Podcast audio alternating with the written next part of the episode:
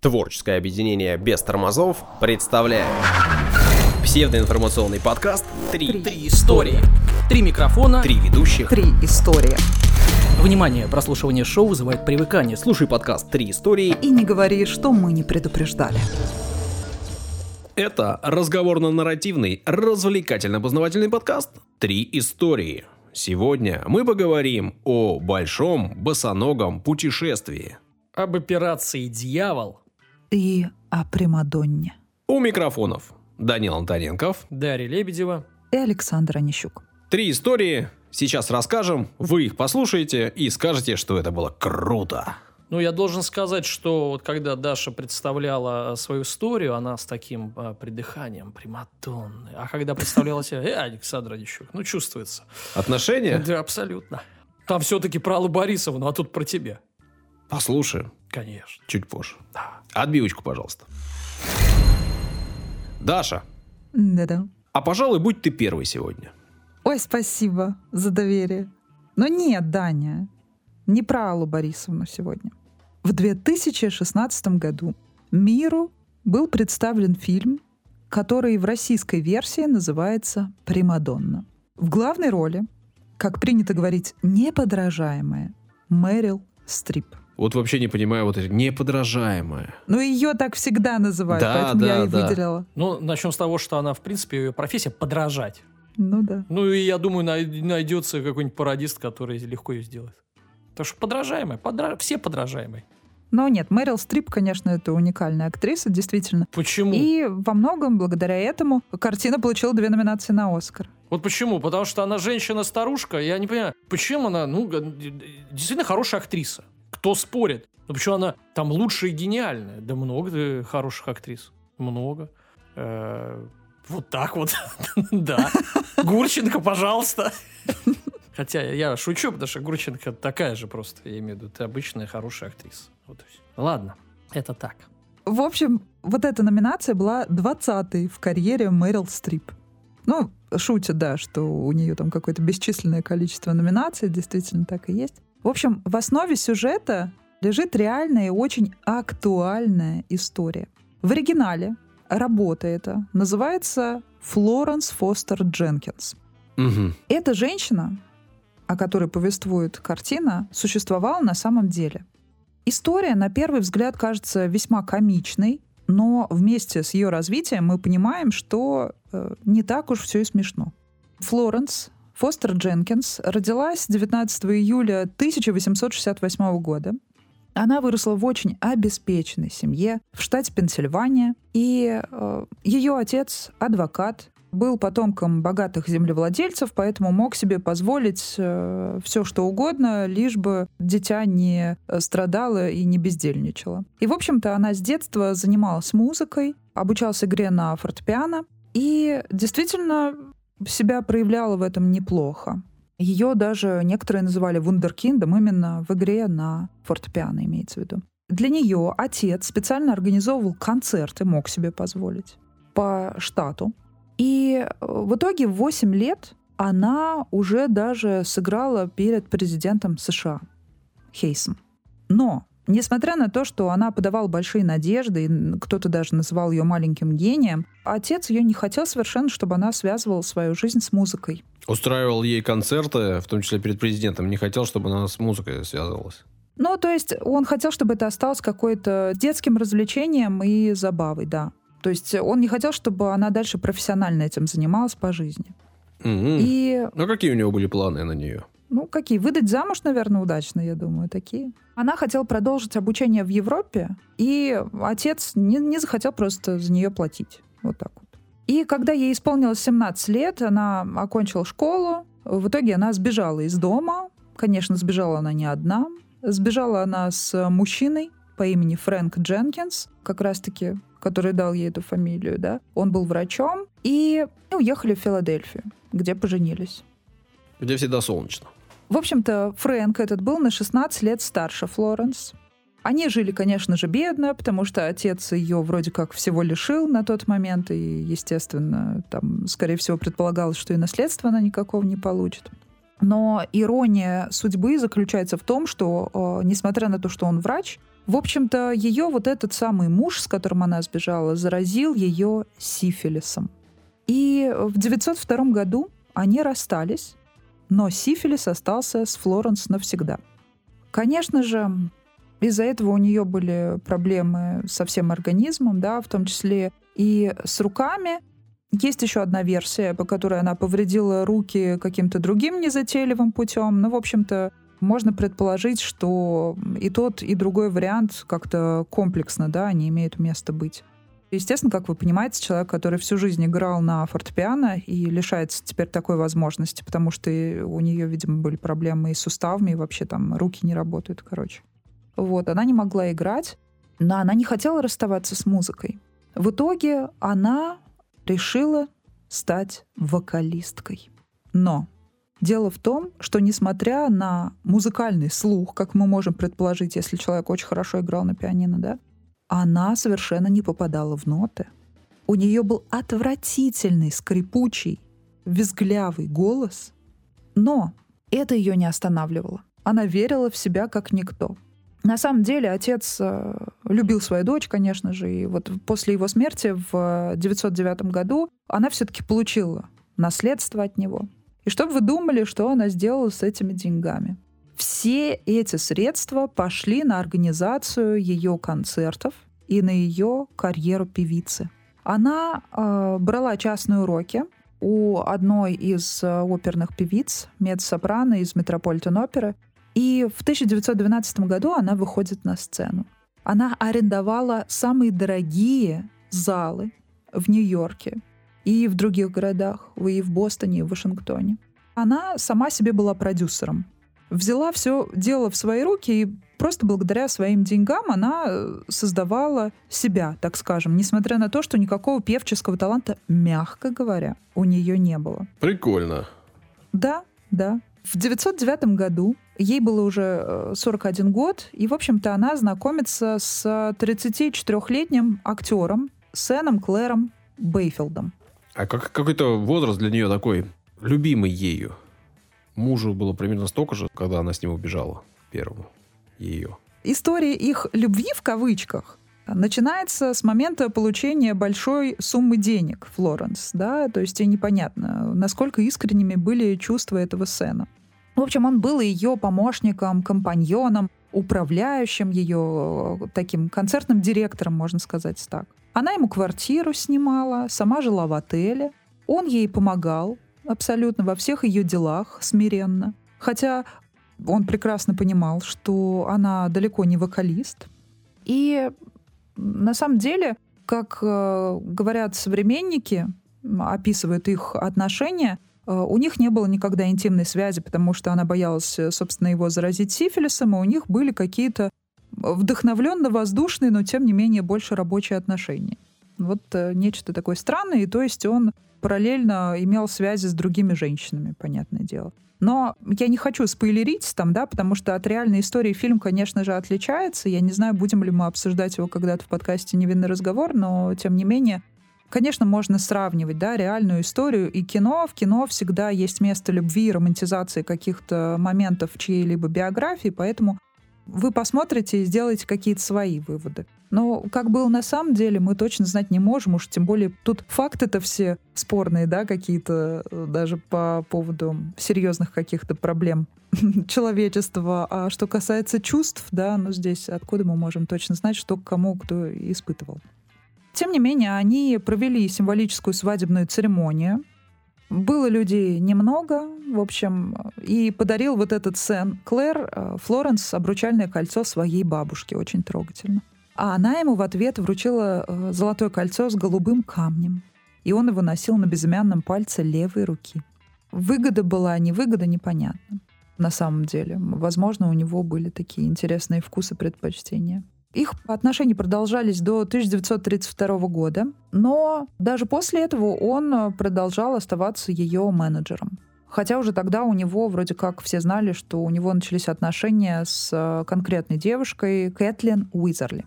Что делала Флоренс, как она организовывала свои концерты? На них никогда, по сути дела, не было случайных людей. То есть э, все эти концерты посещали ее друзья. А как вы понимаете, друзей у нее, видимо, было много, раз она могла себе обеспечить полную посадку, да, в зале. Все над ней хихикали и смеялись в зале. То есть э, если вы посмотрите, а сохранились записи, вы можете послушать, как пела Флоренс, если вы выдержите. Ну, хотя бы пару секунд первых. Ну, хорошее настроение вам обеспечено, это однозначно. И, в общем, вы можете себе представить, как люди терпели эти концерты в зале. Говорят, у Тимати тоже много друзей. Многие об этом шутки шутили. Да, много таких историй есть. И про то, как удачно там какие-то леди выходили замуж за всяких колбасных королей, и они платили своим друзьям, чтобы они приходили и заполняли зал, а там, например, эти певицы ничего не знали, им казалось, что это их момент минуты славы и так далее. Я что-то не понял, что значит платили друзьям. Если это друзья, они приходят бесплатно. Наверное, платили ну Просто да, не людям. речь идет о крупных бизнесменах, это дружба такая условная, в кавычках. платить друзьям. Это не так, как в нашей простецкой жизнюшке, друзья, да? Там друзья партнеры, поэтому это другое. Это другое. М. Да, да. Дерипаска платит Абрамовичу, я понял, что он посидел на концерте жены. Абрамович, насколько я знаю, сейчас ходит деньги собирать, просит у всех в долг. Ну да ладно. Разные есть слухи. Поговорю, тут ходит, ищет Да. клуб, который купить ему поскорее, футбольный. Так что ты И тут... это тоже. Я про эту новость сделала, Очень это занят. не слухи. Это подтвержденные. А, факты. тобой. Верифицированный, понимаю. Нет, зачем? Ну, в нескольких источниках официальных была эта информация. Ладно. Она себе обеспечила славу. Конечно, хорошими делами, может быть, там прославиться нельзя и так далее. Разные вариации есть. Ну, в общем, во всем Нью-Йорке она была известна. И она совершенно не обращала внимания на насмешки. Что говорила сама Флоренс? Люди могут говорить, что я не умею петь. Но никто никогда не сможет сказать, что я не пела. Права чертовка. Это действительно факт. И при этом она бралась за самые сложные произведения, то есть э, за которые некоторые оперные дивы при всем уважении к себе, к своему голосу, к своим зрителям, они просто не могут взяться, потому что они понимают, что это, возможно, у них получится, да, но им кажется, что это будет далеко от идеала. Но Флоренс не останавливала ничего. Если ты петь не умеешь, какая разница, что ты не умеешь петь? Сложно или Лучше простое? что- что-то серьезное не уметь петь, чем, чем это в поле березка стояла. Да? Вообще отчаянная домохозяйка, да. Да. Одна из самых известных э, записей — это, если вы можете себе представить, это сложнейшая ария «Царица ночи» из второго акта оперы Моцарта «Волшебная флейта». Ну, конечно, мы все это помним, да. Дань, ты Да, сейчас, э, подтверждаю. если включишь вот эту запись, ты сразу поймешь, о чем речь, тебе станет очень смешно. Да я по утрам каждый раз, когда кофе пью, слушаю. Я не буду напевать, потому что вряд ли я смогу это вот так сходу напеть чисто. Это вообще сложнейшая вещь. Я не Флоренс. В общем, исполнила она ее необычно, в своей манере, так скажем. Кавер называется, перепевочка. Мало того, она профессионал, пуще нашего вообще. Она решила записать пластинку, и когда она пришла на студию, а, все были шокированы тем, насколько быстро она все сделала. Она зашла просто, записала моментально с первого дубля все, что она хотела, и ушла, сверкая пятками. Это профессионализм. В 1944 году состоялось самое провальное выступление Дженкинс. Она арендовала не Хухры-Мухры, а Карнеги Холл. Дала там сольный концерт. В общем, ее вот этот самый э, бойфренд Бейфилд, он отговаривал ее, потому что понимал, что даже самые великие певицы в таком возрасте, да, ей на тот момент уже 76 лет было, ну, не очень-то хорошо, да, справляются со своим Нет, он голосом. отговаривал ее по другим причинам. Просто зал большой. И платить надо много. Людей много. А заработали они на этом? Не заработали. Нет, и там же еще надо платить людям, которые придут, точнее, которых заставят деньги туда прийти. Ну вот, трат много. Так все равно деньги-то ее. Он, в общем, переживал, что ему меньше достанется, да? Конечно. Он на наследство рассчитывал, я так понимаю. Зачем он все восхвалял? Ну, вы вперед не заглядывайте, он еще свое получит. Так вот, а, в зале было 3000 зрителей, и все места были заняты. Все зрители на протяжении всего концерта смеялись в голосину. Представляете? Три тысячи Дарьи Лебедевых вот с моим смехом, представьте, смеются. Я слушателям сейчас говорю. Тем, которым не нравится. Напомни, как ты смеешься. Ну я что тебе? Что тебе? Ты Дарья Лебедева. Перемотайте. Ты смеешься. Прослушайте другие выпуски, навырезайте, сложите и отдыхайте, наслаждайтесь. Проявите смекалку, в конце концов. Надо сделать 24-часовую версию на YouTube твоего Это смеха. как э, Лала Хей, да? Лапенко. Ну ладно. Но Дженкинс вообще совершенно не расстроилась из-за того, что все над ней, весь зал над ней смеялся. Она расстроилась. Отзывов, критиков, понимаете? Когда во всех газетах начали печатать о ее провале, в общем, она этого не пережила. Э, Видимо, она действительно серьезно относилась к этому, потому что если посмотреть серьезно на все это дело, да, это ее деньги, это ее жизнь. Она, ну окей, деньги отца, да, но на тот момент чем еще она могла заниматься, да, она вот занималась музыкой. Отец оставил ей наследство. Она все потратила на свою э, реализацию, ни у кого ничего не взяла. Хочет поет, хочет еще там что-то делать. По сути дела, играть она больше не может, потому что руки не двигаются, а играла она действительно хорошо. И это было ее какое-то э, главное увлечение отдушина. Она не хотела бездельничать, компенсировала каким-то образом, да. В общем, она не пережила. И через несколько дней у нее случился сердечный приступ, она умирает. После этого не пережила вот так вот критики. На похороны вот этого самого Бейфилда не пригласили, но он судился с ее родственниками, потому что он, конечно же, хотел наследство получить. Даже любовные письма присылал, чтобы подтвердить их связь в суд.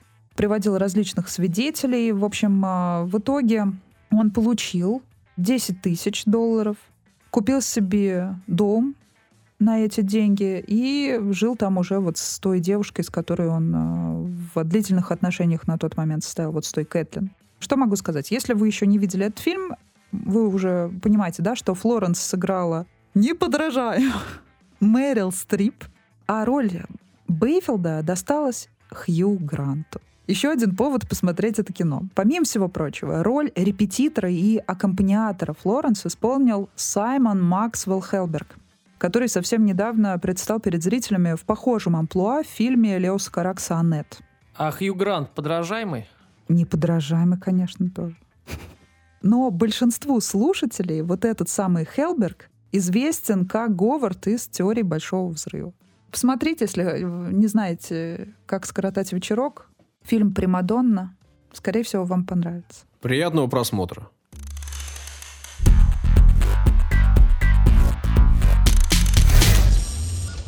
Рубрика «Комментарии». Да, Да, да, рубрика «Ваши замечательные комментарии». Сегодня комментарии из ВКонтакта. часть вторая. Часть вторая. Комментарии, проверенные временем, выдержанные. Мгм. Э, вот, то есть э, уже такие настоявшиеся. Э, С плесенью? Нет, нет, нет. Э, Крепкие, в общем. Крепкие. А. Терпкие. А. И э, короткие. Какие должны быть комментарии. Итак, жду ваших выпусков. Нравится все. Прослушала все предыдущие. Написала Раиса. Из кастбокса, кстати, этот комментарий, простите, пожалуйста.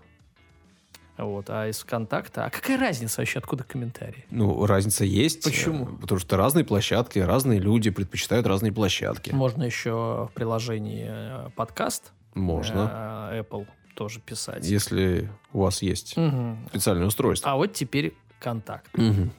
И настоявшийся. Потому Не, что это ну, было ну, свежее, не, наверняка, к Раиса прослушала все выпуски. Все 80 с лишним. Э, С ума сойти. Раиса молодец. Привет тебе, Много Раиса. времени у вас, э, Раиса. Свободного. Я Значит, вот на ты, ты вот на вы. Ну, я С с уважением к людям, а не как ты. Конечно, ты сексист, всем это известно. Поехали. Роман Ковалев. Крутые темы и супер коллажи. Ну вот про коллажи это сразу, да, выдает как бы э, срок комментария. Раньше Саша коллажи делал, да? Раньше времени было много. Да, да, время было тяжелое и легкое. Значит, Юрий Галунчиков. Ну, хоть один нормальный выпуск сделали. Юрий оценил. Но там, правда, смайлики. Видимо, это такой Степ. Да, Юрий тоже наш постоянный слушатель. Не знаю, слушает ли сейчас, а раньше постоянно слушал. Ну, конечно. Ну, А может, он ждал нормального выпуска, и после этого как бы все У- На высокой ноте. Да ушел на пике. Да. Но если вдруг слушаешь, привет тебе, Юр.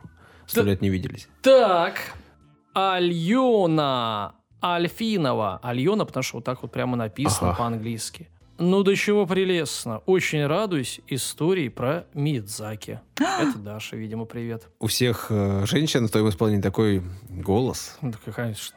Как Такие жизни, интонации. Даня специально так э, спародировал сейчас. Да, интонирует. Я Не подражаем. Неподражаемо, конечно, конечно. Так, Трофим Смирнов проснулся пораньше, поехал на работу, зазевал весь вагон метро до смерти. Вот так вот. Это, видимо, выпуск был. Про, Про зевоту. зевоту. ну Про конечно. зевоту. Ну, конечно. Я начала зевать сейчас.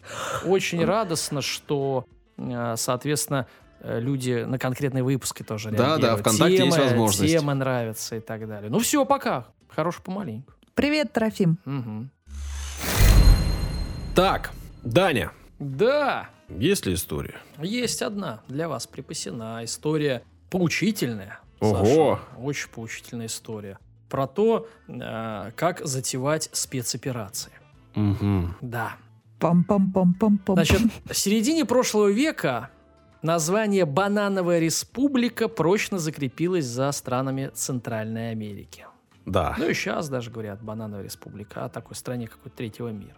Ну вот, если э, мы говорим о Центральной Америке, то он там задавала монополия United Fruit Company. Ага. Вот, она выращивала там бананы. А теперь, как она там все завоевала. Глава мистер Банан.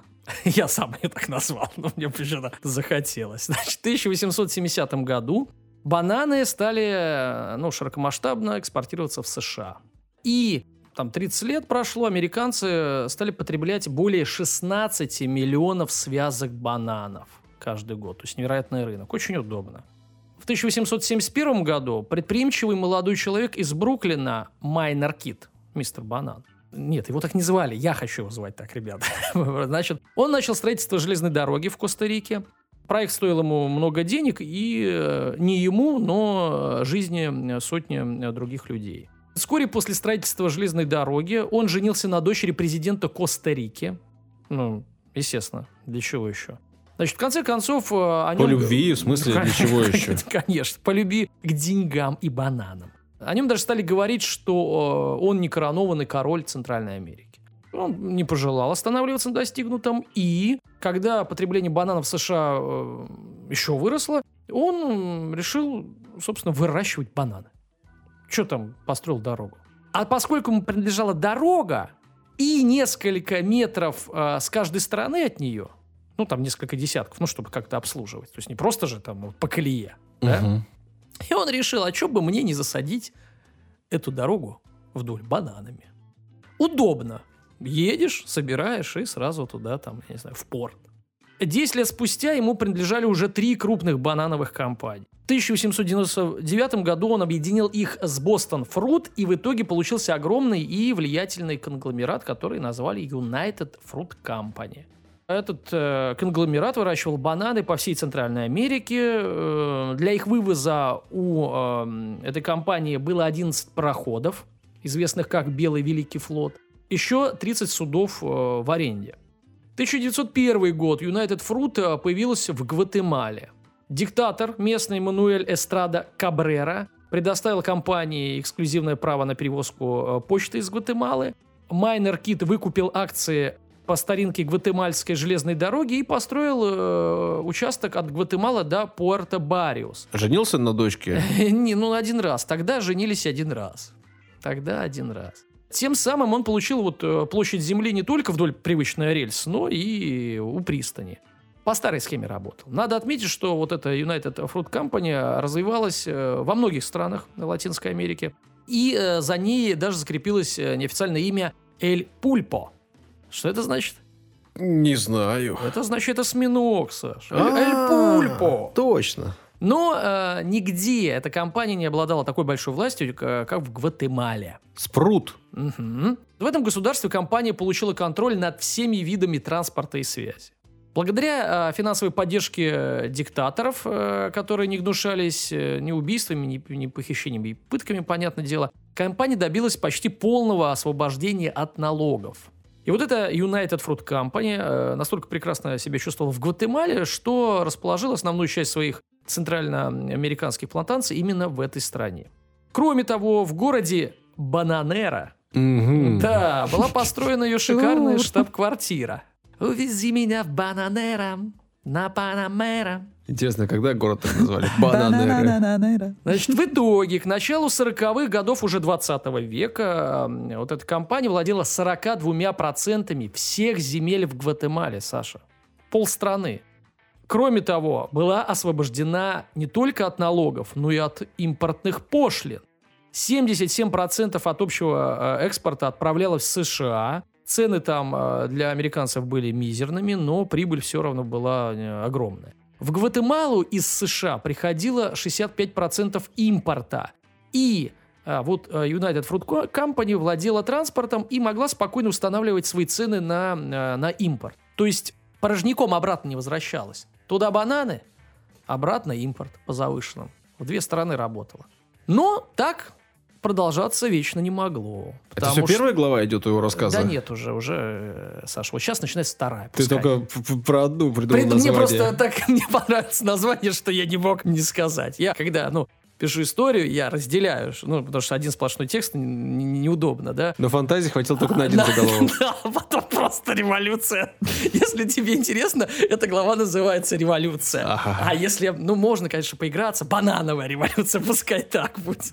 Ладно, значит, волна народного недовольства, э, в общем, росла, и на фоне вот Второй мировой войны, в общем-то, освободительной для многих, в 1944 году революционное движение свергло диктатора э, Хорхе Убико.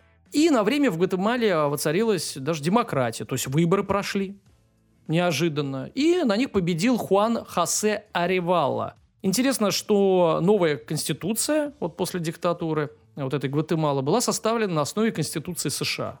Аревала был приверженцем э, социалистических взглядов и считал, что стране необходимо поднять уровень здравоохранения, образования, провести распределение неиспользуемых э, земель среди населения. И во время его президентства было построено 6 тысяч школ, более тысячи больниц, ну, на небольшое государство это приличные цифры. В 1951 году на выборах выиграл Хакоба Арбенс, это капитан гватемальской армии, одна из ключевых фигур революционного движения 1944 года. То есть продолжали выигрывать социалисты. Он продолжил реформы. В 1952 году в Гватемале началась аграрная реформа, которая должна была национализировать земли местных олигархов. Помимо этого, рабочие, трудившиеся на плантациях, потребовали от новоиспеченного президента поднятия своей нищенской зарплаты. И он пошел навстречу и поднял минимальную зарплату там в два раза. В общем-то, ничего хорошего для United Fruit Company. Ну, вообще, в два раза потратить денег больше приходится. Да и земли, земли. И, как мы помним, вот эта компания была самым крупным землевладельцем Гватемалы. Естественно, ее руководство совсем не хотелось, чтобы ее территории, э, даже которые не возделывали, вот они просто стояли купленные, чтобы кому-то были отданы. Кстати говоря, в свое время вот эти территории достались ей абсолютно бесплатно. В итоге гватемальское правительство ну, даже не просто а, стало забирать эти территории, а готово было выплатить 600 м, тысяч долларов компенсации. Но этого было все равно мало. Собственно, как мы уже выяснили, в два раза подняли минимальный оплат труда. Ну, в общем, ничего хорошего. И United Fruit Company задействовал свои связи. А связи были неплохие, Серьезные? уважаемые, да. Значит, включая президента США Дуайта Эйзенхауэра. Любил бананы, видимо, человек. Деньги. И госсекретаря Джона Фостера Даллиса. Ну, вот эти, помните, план Даллиса, вот это все. Как-то ты не веришь в людей, в искренность их. Не, в искренние чувства любви к, ден- к деньгам верю, конечно. Знаю таких людей. Недавно В зеркало смотрел. я с такой общался, знает. Значит, Госдепартамент и руководство компании начали масштабную пиар-компанию, которая должна была убедить американский народ, ну это главное, что нападать на Гватемалу, наш убедить, что там все плохо, и что там, э, соответственно, коммунисты, что э, Гватемала под пятой СССР, ну и, собственно, готовили э, свое население. Саша, третья глава. Знаешь, как называется? Нет. Дьявольский план. А, А еще можно назвать дьявольско-банановый план. Или банано-дьявольский план. Как вот, вот удобно. это получше. Хорошо, остановимся на получше. этом. Итак, в 1954 году Центральным разведывательным управлением ЦРУ э, был создан план по свержению действующей власти Гватемалы под названием «Эль Диабло». Ага. А знаешь, как переводится «Эль Диабло»? Да. Как? Дьявол? Правильно. А как «Эль Койот»? Да ну. Ладно. Значит, естественно, предлогом было то, что, ну, э, там коммунист. А как гитара по-испански? Эль гитара. Вообще очень легкий язык и на наш похож. Славянские корни у языка. Славянские. О, в следующий раз расскажи об этом. Я сразу вспомнила эту легендарную песню в исполнении Антонио Бандерас из «Деспирадо». На самом деле, понятное дело, что США хотела само диктовать условия в Гватемале. Условия, которые были в 1944 году до революции. Согласно плану ЦРУ, э, переворот э, должна была произвести гватемальская армия. То есть сами, сами. Ну, типа они сами. Ну, прикрываемая ВВС США. Для этого в Никарагуа и Гондурасе, в соседних странах, было организовано несколько секретных тренировочных баз для подготовки наемников. Кроме того, для пропаганды населения была создана подпольная радиостанция. То есть еще и местным гватемальцам э, промывали мозги. В главе так называемой армии освобождения ну, естественно, освобождение, конечно, от пяты коммунистов, поставили э, бывшего подполковника Кастилю Армаса. А он еще служил э, во времена диктатора Убика, помните того? Да-да-да. Значит, в Гватемальской армии. То есть, в общем-то, свой человек. И в начале своей военной карьеры этот Армас окончил школу генштаба США, между прочим. Также он был военным атташе в Вашингтоне и успел возглавить даже три мятежа против вот этих президентов, э, социалистов а, Аривала и Арбинса. Но э, эти мятежи закончились э, провалом. То есть он такой профессиональный конечно, революционер. Конечно, В общем, э, вот этот Кастиле Армас был идеальной кандидатурой для этой миссии. И его в 1953 году э, завербовал ЦРУ. 16 июня 1954 года директором ЦРУ было а, объявлено, что все готово для реализации плана «Эль Диабло». Это какая-то ты потом, ты вот нашел это рассекреченная информация, подтвержденный да, факт? Да, это об этом я в конце скажу. А, Успоко- успокойся, пожалуйста. Даня ее сам рассекретил. Ну, я только из э, это, посольства США. На следующий день армия освобождения перешла границу с Гондурасом, э, и в то же время американские ВС нанесли удар по главному э, порту на Тихом океане Сан-Хосе. В западной прессе операция освещалась как восстание жителей, естественно, против вот э, этого президента. Эту же версию поддерживала представитель США в ООН. Ну, мы помним, там и пробирками бел- белыми тря- трясут. В общем, такая тема. Несмотря на широкомасштабную поддержку переворота ну, с воздуха, э, Арбинс э, ну, не собирался так легко сдаваться. Спустя э, 4 дня после начала военных действий президенту Эйзенхауэру было доложено о провале. Не вышло. Не вышло. Еще через 4 дня большой части вот этой армии освобождения ЦРУшной пришлось отступить обратно в Гондурас. Вроде бы все, наваляли. Но нет? Но нет, 27 июня правительством Гватемала была собрана пресс-конференция, было объявлено о том, что переворот подавлен, ликвидация мятежников – вопрос э, нескольких дней. Но это заявление было явно преждевременным, да. К этому времени многие гватемальские города продолжали бомбардироваться американскими летчиками. Ну, Мгм. как бы те, ну, то есть на земле пехота ушла, а, а у них же ПВО-то нет, вот их там бомбили. Э, Кроме того, посол Джон Перифуа договорился с главнокомандующими гватемальской армии. То есть не, не удалось взять силой, решили купить Бананами. генералов, ну, банановыми деньгами, да. Действующий президент эм, э, Арбенс остался без поддержки военных. Ну, то есть они его предали. И 28, ну, а вместе с ним и народ, да. И уже 28 июня полковник Диас, который возглавлял армию, не армию освобождения, а вот эту армию, привел к президенту делегацию, черную метку дал ему, ну, то есть э, как все, как у пиратов, как говорится. И э, потребовал отставки. Ну, Арбен согласился, потому что армии нет, и кровопролития лишнего там э, не хотел. В общем, э, и вроде это как не ЦРУшный, а вот как бы Мой нашинский, генерал, Да, да. мой, да, хоть и предатель. Но переворот не закончился. Теперь, с одной стороны, э, был Диас с этой хунтой, которые его свергли, а с другой стороны ЦРУ, его э, клиенты. Ставленник. Да, видимо, Диасу, когда он договаривался, он хоть там договорился, что, но ему понравилось. И он решил удержаться у власти. Сказал, да что мы вас там гнали, да. Либо он Э, использовал ситуацию и договаривался уже зная, что да, останется. Да, да, все возможно. В итоге, буквально через день был свергнут и Диас Ну что полковником, э, вот особенно, да, приятно вот эти имена, Эльфега Монсоном. А. Эльфего. Значит, президент Гватемалы, вот этот Арбинс, 27 июня 1954 года подал в отставку. К тому моменту организованную э, ЦРУ операцию по смене правительства можно было считать уже завершенной. Госсекретарь Далес, обращаясь к американцам по радио и телевидению, заявил, что все, зловещие замыслы Кремля, как говорится, Разбиты. разбиты, и коммунисты изгнаны. Вот. Даже цитата есть, смотри, Саша, ты же любишь. Руководимые полковником Кастилью Армасом патриоты Гватемалы восстали и свергли коммунистическое правительство. Таким образом, гватемальцы сами наводят в своей стране порядок. Конец цитаты. Красавца. Да, от начала и до конца эти слова были ложью, потому что Москва вообще там ну, ни- никаким боком даже бананов там не заказывала условно.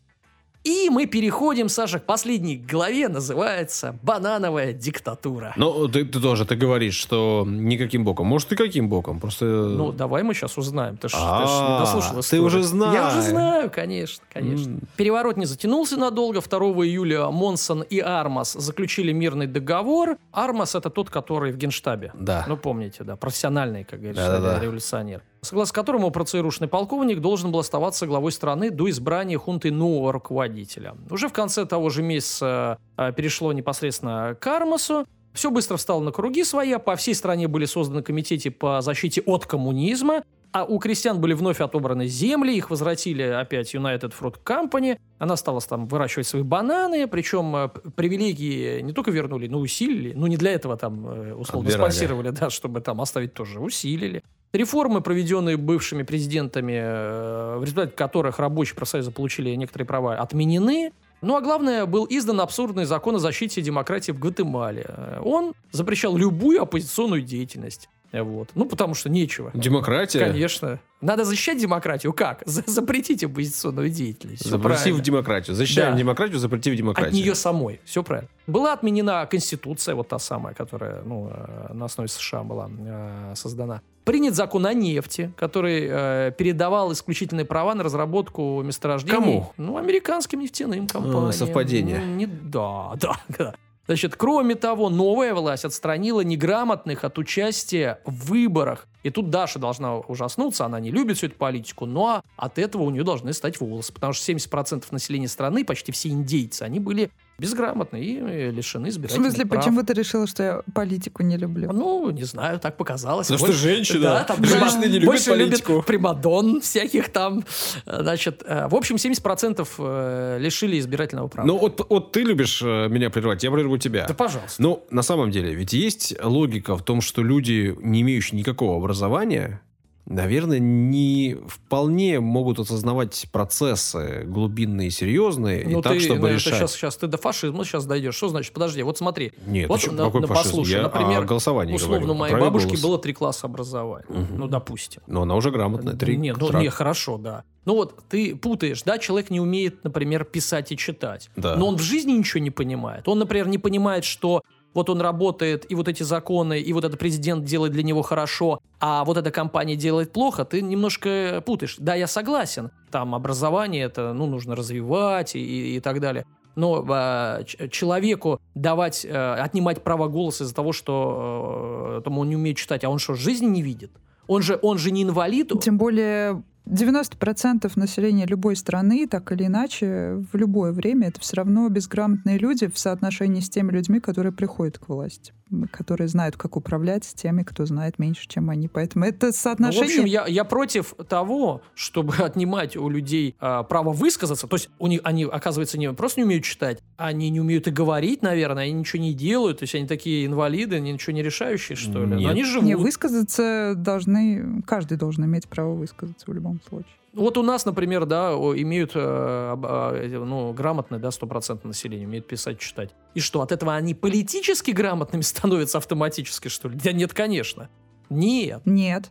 Ну, вот Нет, о том и но свой речь. кандидат в любом случае у них есть. Ну, а то есть, а Саша еще предлагает, смысл? как бы, ну, Я типа, даже не предлагаю, я прав. говорю, что это интересная для обсуждения Ну тема. тогда надо идти дальше и говорить не о грамотности, а, об- а давать избирательные права только тем, кто реально разбирается в, в политических процессах, то есть должен дать сдать Тогда экзамен, вообще что ли, никто получается, к власти да? никогда не Во-во. придет. Ну, есть, есть- много идей, теорий, когда давать эм, право голоса, когда ты там отслужил, что-то Да, сделал, да, да. выбрал Но какой-то ты- путь определенный. Здесь в этом есть логика. Например, служил, отдал, от- от- э, отдал бесплатно долг родине, получил права. В этом какая-то логика есть. А в грамотности что? В чем логика? Ну, Ну, не знаю, мне кажется, что гр- грамотность это хорошо. Так это хорошо, поэтому давайте отберем права. Саш, ну вот даже, ну подожди, если ты хочешь порассуждать, грамотность это очень относительная какая-то блуждающая категория. Относительно... Нет, у Саши это писать-читать. Ну, хотя бы.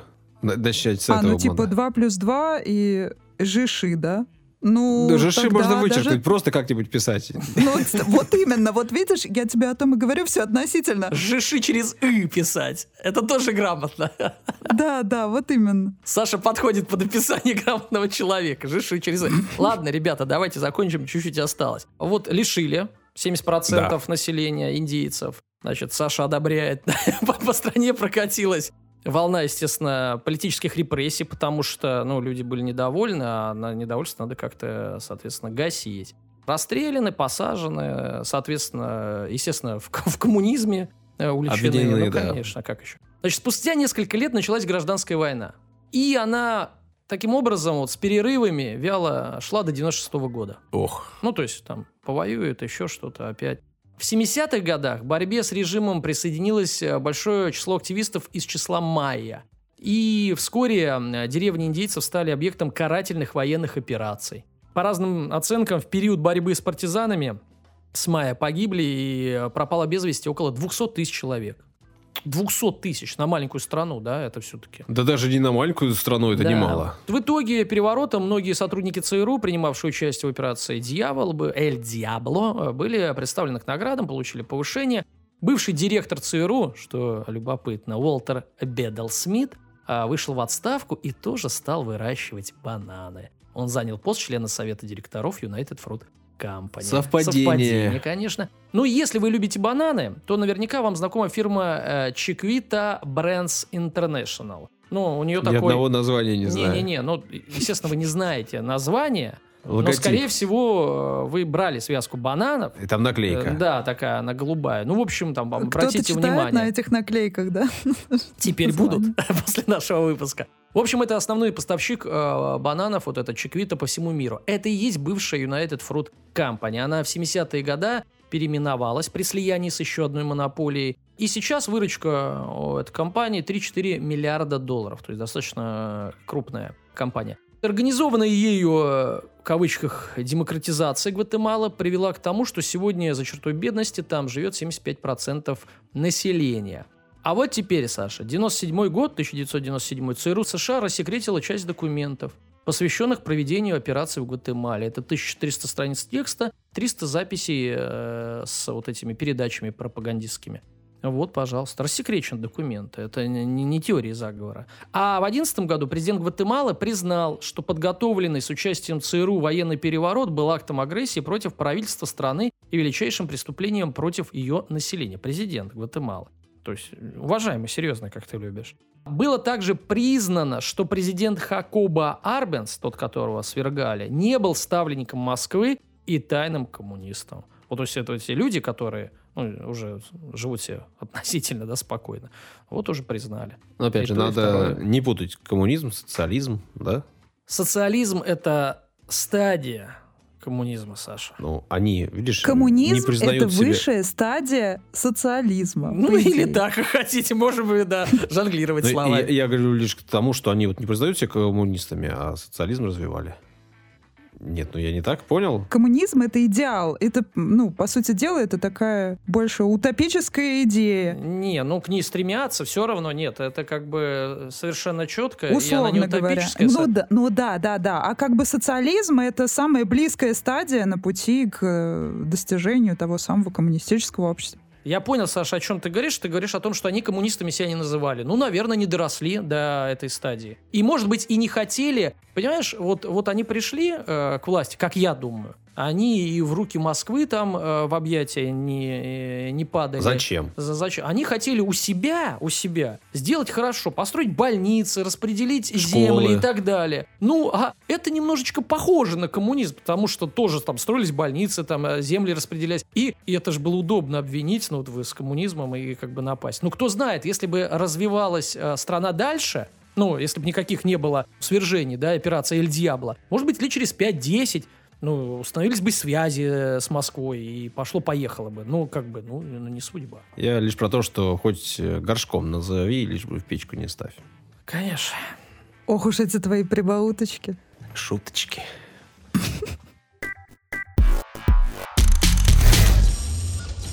Очень часто наши интересы кажутся другим людям странными. Вы замечали? Ну, Это твои-то, конечно. Это, конечно, всем скажется странно. Ну, м- над моими э, вкусами, интересами вообще друзья любят посмеяться. Это ты про хвостик, прическу? Нет, я не про прическу, я там, например, про любовь к пешим прогулкам. Да не, нормальная тема. Мне Просто, просто я не очень люблю ходить, а тема нормальная. ну. Даша, вот ты любишь ходить? Знаю, что не очень. Обожаю. М, Врешь слушателям. И В мне. смысле? Я не поняла, вы что-то за меня решаете вечно. Представляете, какой-то странный образ рисуете. Но мне для истории нужен антагонист. Далее сказал, что он э, уважает ходьбу. Значит, ты должна выступить антагонистом. Саш, я ненавижу ходить. Вот. Дайте стул уже, я сяду. Я уважаю пирата. Пират уважает. А я уважаю кота. Слышали историю о том, что нужно в день проходить 10 тысяч шагов? Да, слушай, эта цифра 10 тысяч начинает порядком бесить, потому что надо сделать 10 тысяч этого, чтобы получить 10 тысяч это. А еще люди любят, так, 80% успеха, это вот 2, а 20, там, вот, вот это 20 Ага, да, на кто 80 придумывает Паретто, эти блин, вот стандарты? это... Ой, да, слышали, и не раз, Саш. Про 10 тысяч это постоянно.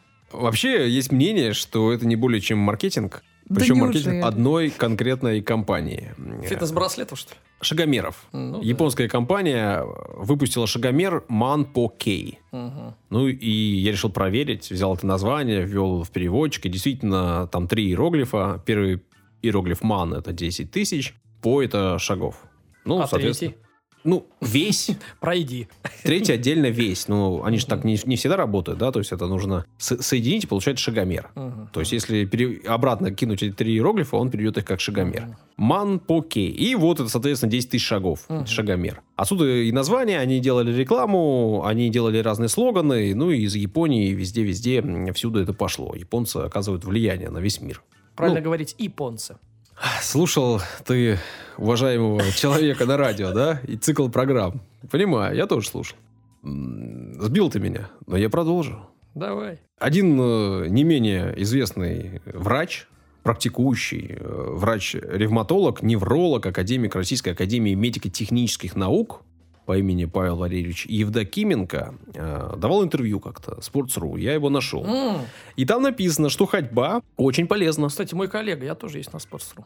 Так, Немножко саморекламы. да, конечно, так. Так вот, ходьба очень полезна. Лучшее средство против стресса. Мгм. Всегда Ну, говорю правда. пациентам, что надо ходить. Это естественно для человека, который по эволюционной природе охотник и собиратель. Мгм. Чем больше ходишь, тем быстрее идешь на поправку при любых заболеваниях. Заболел или повышено давление? Походи. Мгм. Давление снизится. Проблемы с сердцем? Ходи. Мгм. Простатит? Тем более ходи. Мгм. Это ведь еще и отработка определенных гормонов. Мгм. К примеру, кортизола. Ну, в общем, ходить полезно, Конечно, и я действительно на своем примере могу сказать, что у меня прям ходьба заряжает и энергией, Да и ты вообще повышает. останавливаешься когда-нибудь? Да он сейчас прям э, ногами сучит под, под столом. Ну, благо, Елозит. благо мне удобно, я сижу до пола и достаю, ножками сучу. Да, да, да, все так, все так и есть. При этом, э, на самом деле, если говорить о 10 тысячах, то это вообще-то не маленькая нагрузка. И так вот, если ты совсем-совсем никогда не ходишь, и вдруг с А дуру чё, решил... сколько это? Это, ну, шаг-то вряд ли метр. Это говорят, шаг метр. Нифига не метр. Порядка И- 8 километров. Это, Ну, вот не так и- много. Что там, ш- 8 Ну, километров? если ты совсем-совсем никогда не ходил, если у тебя лишний вес, если у тебя болят суставы, то так сходу не надо хвататься и идти 10 километров. Э, Или там 10 тысяч шагов, 8 километров. Пройдитесь немножко. Увеличивайте расстояние. Ну, в принципе, на эту цифру плюс-минус ориентироваться можно, но не стоит на ней зацикливаться. Я об этом. Так говорит врач. Хорошо. Я на него ссылаюсь. Я вам все назвал. Имя, регалии, Уважаемый. адрес практически. Ну, в интернете статьи, где можете найти. При этом утверждается, что нужно ходить быстро. И лучше Мгм. ходить за раз. Ну, вот вышел и полтора Ну, часа. да. Идешь, тогда это принесет пользу. Ну, и с точки зрения похудения, и с точки зрения влияния на организм. Ну, Процесса процесс ходьбы. должен запуститься, отработать. Потому что многие процессы запускаются там после 40 минут, ну, там, часа. Да, Ну, я имею в да. виду, там жировая клетка, Да. допустим, а то что-то прошел 10 минут и сел. Да. Ну, если не можете за раз, пройдите за два, за три. Вообще, при ходьбе используется вся мускулатура человека, так говорят врачи, так вы сами почувствуете. Вс- Весь двигательный аппарат задействован. Не только ноги, но и туловище, и даже руки, Ну, машут как-то, да. и шея, потому что вы ее тоже держите. Ну, вот это пал- с палками скандинавская ходьба. Сейчас модно. Ну, Чтобы это- руки больше работают. Да, да, больше задействовать. Не для того, чтобы была поддержка тела. Да, помните, раньше все смеялись, а сейчас как-то адекватно Тоже люди смеются. реагируют. Я смеюсь. При этом, если ты здоров, Я говорю, где лыж забыл? Бабушки, ты так говоришь. Да ходят-то молодые, бабушки-то ладно, у них, у них другие палки-то. Да у нет, ну бабушек. пожилые люди в основном ходят. Да ладно, так. Вообще не очень-то смешно. В гололед пожилые люди берут с собой действительно просто хотя бы одну лыжную палку э, для устойчивости вместо клюшки, потому что так удобнее. Вот это вопрос к тем, кто Ну отвечает. все, за это. все, меня завиноватили, да, вообще, просто стыдно нереально. Сижу краснее. Да не ты! Я пытаюсь пристыдить людей, которые отвечают за гололед, точнее, за то, чтобы его не было. Я вот к чему. Как- Билан, что ли? Слушай меня сюда! Это будет Да, да, да. Слышь ты, Билан! Ну, Саша теперь в теме. Посмотрел. Теперь да. А если вы будете следить за нашим телеграм-каналом, то и вы будете в теме всех непонятных отсылок. Ну или части э, тех отсылок, которые не понял я. При этом, если ты здоров, согласитесь, что ты идешь на автомате. Ты не думаешь о том, как э, сделать шаг, как э, сделать следующий, какие мышцы задействовать. Ну, такой автоматический процесс, как дыхание. Да. Но приносящий удовольствие. Не меньше, чем дыхание. Мгм. Мгм. А если я вам назову имя Владимир Несин, что-нибудь оно вам скажет? Нет. Несин? м, Владимир Петрович Несин. Мне, в общем, ничего оно не говорило, но наткнулся на статью о нем, и, в общем, э, вот эта история и появилась. Путешественник, которого называют босоногий мудрец. Босоногий мальчик, Босоногий. босоножки потерял, да. Да, вроде того. Родился 13 января 1950 года в Беларуси, в селе Попина. Мгм. Или Попина. Мгм. Как правильно? Попина, конечно. Какой Попина? Что ты, чё ты начинаешь тут по-итальянски-то наши села называть? Стесняешься слова нашего русского славянского Попина, что ли? Ах ты, лицемер. Во времена Советского Союза Владимир Петрович покорял целину, Так. работал электриком там, водителем, инструктором-водителем. А Позже стал учителем физкультуры, детям самбо преподавал, Мгм. тренировал детей. Ну и любил путешествовать. Еще по Советскому Союзу, конечно же, страна большая, страна огромная, посетил э, 15 республик. Будь точнее, она огромная или большая? Она огромно большая. Горный пеший туризм полюбил в какой-то момент и, в общем, исходил весь Союз, как говорится, от границы до границы практически. А а потом и за границу выбрался. Форест Гамп, что ли? Ну, вроде того. Но... Только ходит. Босоногий мудрец. Так. А в 97 году выбрался за границу, решил, что хочет посмотреть мир. Ну, конечно, все исходило уже, всю, ка- каждый кустик знает, каждую дорогу, уже скучно. Тесно стало. А Первый раз хотел поехать за границу и подал запрос на визу в Бруней. М, А они нич- отказались ничего ставить. Говорят, э, что у меня паспорт несуществующей страны. Оказывается, что в 97 году, я об этом не знал, загранпаспорта печатали на бланках еще СССРовских Мгм. в России. Ну, новых не было. И долго-долго не хотели ему давать визу, в итоге дали. И в первый раз он посетил Монголию, Китай, Лаос и тот самый Бруней. Нормальный выбор. Да, Ой, ну Бруней. хоть кто-то наконец-то Монголию посетил уже. Ну, Я вот удивился, где это Брюней. Как ты же, где? Во-первых, там очень много, насколько я помню, и нефти и так далее. Там вообще богатая страна, ну, для небольшого количества людей. Где находится? А, Океания, ну, туда, ближе к северной, это как, ой, к северной, к Австралии ближе туда. Э, Да, это остров, точнее, это часть острова Калимантан, который находится, ну, там, где Индонезия Да. и Филиппины между ними примерно, ну, и Австралия там пониже. Все правильно. С тех пор, значит, с 97 года Владимир Петрович прошел уже сильно больше 5000 километров. Причем прошел пешком Пять тысяч километров. и прошел босиком. Босиком, вот это прикольно. Босиком. А, посетил более 151 страны. Мгм. В феврале 2021 года вот на сайте РИА Новости была очередная новость о нем, и вот там как раз были указаны эти цифры. Слушай, а пять тысяч километров не так уж и много. Ну, более 5000. Ну, а- это мало. Ну, пловцы за свою жизнь проплывают э, и и 15, и 20 тысяч километров. Ну, вы, пловцы, по два раза в день плаваете с утра Правильно. до а вечера. он ходит, что не с А утра до он вечера? ходит, есть факты. Он говорит, что в целом ходит он так в стандартный свой день 25-30 километров. Примерно 12-14 Ну, часов. в общем, ни о чем. В том смысле, что э, не так уж много, 5000 километров. Ходить-то можно было бы все-таки 40 тысяч. Можно, наверное. И больше. Ну, ладно, ладно. Он начал ходить... э, Поздно. Да, возможно. А, Говорится, что его рекорд, э, который он прошел в день, было 54 километра по пересеченной местности. Не, ну давайте посчитаем. 25 километров каждый день. 40 дней уже 1000 километров. Ну, он, Тебе не кажется? он все-таки не... Это про путешествие разговор. Мгм. 5000 километров А, в путешествия. путешествие. На, Ну да, ладно, на территории хорошо. 151 страны. Наверное, Советский Союз и Россия здесь не учитываются. Возможно. Хорошо. В 99 году получил он паспорт гражданина мира. Ну, чтобы не ставить себе вот эти визы, чтобы Такой не есть заморачиваться. можно, типа... Ну, да. вот написано, да. На сайте Прикольно. РИА Новости я, в общем, поверил сайту. Мгм. Есть разные без мнения Визы. Без визы можно. по поводу сайта, но да, гражданин мира. Прикольно. Да, путешествие. Значит, э, А у кто него- выдает, простите? ну вот э, Он? лига какая-нибудь. Ну, какая-нибудь. У нас истории такой не было, поэтому я не знал. Ну, надо уточнить. Возможно, когда-нибудь. Например, в следующий раз. Да, Давай, давай. У него пенсия, опять же, по данным э, статьи в РИА Новости, примерно 15 тысяч рублей. Мировая. И вот, нет, это наша, российская. И он на эти деньги путешествует. Долетает до страны, а дальше идет пешком. Говорит, что в путешествиях тратит примерно 1 доллар в день М, на еду. Нормально. А больше ему ничего не надо. Ну, смотри, по какой стране путешествовать. По любой по, стране. По, Америке. По любой стране. Наверное. Говорит, что просто от этого меняется рацион. Где подешевле, там побольше еды. А в Европе, ну, рис и хлеб. Ну, или круто. просто хлеб, или просто рис. Ну, круто. Главное, не тратить больше одного доллара. Иногда, когда он путешествует с женой, а у него сейчас уже третья жена, Так, третий же. А от двух он ушел? Я стесняюсь спросить. Да его было не остановить. В прямом смысле этого слова. Да, так вот. Просто она плелась, не, не поспевала за... Он одну потерял где-то в Брунее, вторую в Гондурасе. Просто оторвался от нее на повороте. Так. Говорит, что пребывает в хороших с ними отношениях, но вот э, третья уже имеется. Но они больше не виделись никогда.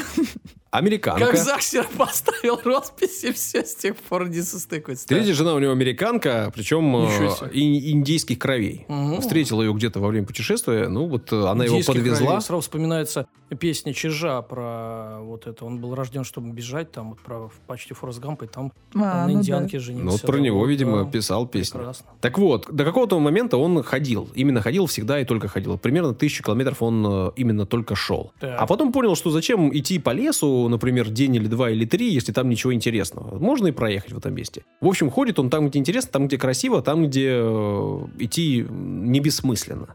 Ходит, как я сказал, в основном босиком. При этом, соответственно, в принципе, говорит, что можно и при минус 40 идти по асфальту, но на короткие расстояния. Ну и самое главное, зачем? Если можно всегда быть э, там, где лето. Поэтому Мгм. путешествует в основном в теплых странах. Э, Говорит, тяжело идти в пустыне Мгм. по э, песку или по асфальту. Но зачем идти в пустыне днем? Что мешает идти вечером или ночью? В общем, такие вот у него мысли философские. Да, очень. Х- Холодно ходить минус 40. В пустыне ходить тяжело. Да, мы многое узнали. Ну, я бы сказал, зачем жить в зиме, если можно жить там, где лето? Логично. Да, ты самый умный. Так, так думали наши предки, когда Африку покидали, потому что им надо было, ну, нужна была территория. Я тебе говорю про современный мир и Мгм. про э, мнение едете в Африку. Несина Владимира Петровича, которого называют босоногим. Мальчуганом. Вроде того. Я никогда не читаю о месте, в котором хочу побывать. Просто иду, как ребенок, и смотрю на мир своими глазами. Не, ну серьезно, классный тип, и в том смысле, что ничего там гениального там, и не открытий никаких. Но это, ты знаешь, это э, вот вызов и возвращение всем нам, э, вот, вот жизнь этого человека, возвращение вот детской непосредственности и вообще легкости жизни. Потому что, принципе, человек достаточно такой оседлый. Вот он, значит, оседает, сначала дом, квартиру купит, потом оседает он на работе, как, ну, ну, ну, это последнее время там э, работы меняют часто, а так вообще, ну, считается, вот надо работать долго на одной работе. Потом оседает там семья, там, де- то есть вот все время какая-то оседлость. А вот просто ходить, да, и опять же, денег-то у него много нету, и не надо, и это не мешает ему э, путешествовать и видеть страны. Да, конечно, если нужны визы, это, наверное, все подороже, Но, опять же, человек на 15 тысяч, он говорит, доллар, и пожалуйста. А мы сейчас так, надо скопить денег, ну, чтобы я вот хочу поехать куда-то, и вот я буду год копить или два. Да нет, вот берешь и фигаришь. В общем, вот этому можно поучиться. Рюкзак, палатка в этом рюкзаке и немножко еды. Все, пошел. К врачам не обращается, потому что дорого. А в гостиницах не спит, потому что дорого. Красавец. Была бы прочна палатка, да был бы не сложен путь. И Даша достала гитару, и давай бренчать на ней. И бороду отпустила сразу. Но она сама растет, когда начинаешь играть. Да, да. А у кого-то усики. У мальчугана. У Таракана. Вот. Давай свою закрышку же и давай расходиться. За крышку выдаю. Три истории рассказали. Спасибо говорим вам прямо сейчас. И за то, что дослушали, и за то, что комментарии написали, за то, что оценку поставили нам, например, в приложении Apple Podcasts. Ну или там, где вы слушаете. Мы вот прямо не шутим, а говорим как есть. Ваша поддержка, ваши комментарии, ваши оценки важны для нас. Приятно получать обратную связь. Если хотите что-нибудь написать, сказать, сделайте это. Там, где вам удобно, мы наверняка прочтем. Спасибо. Пока-пока. До свидания. Всего хорошего.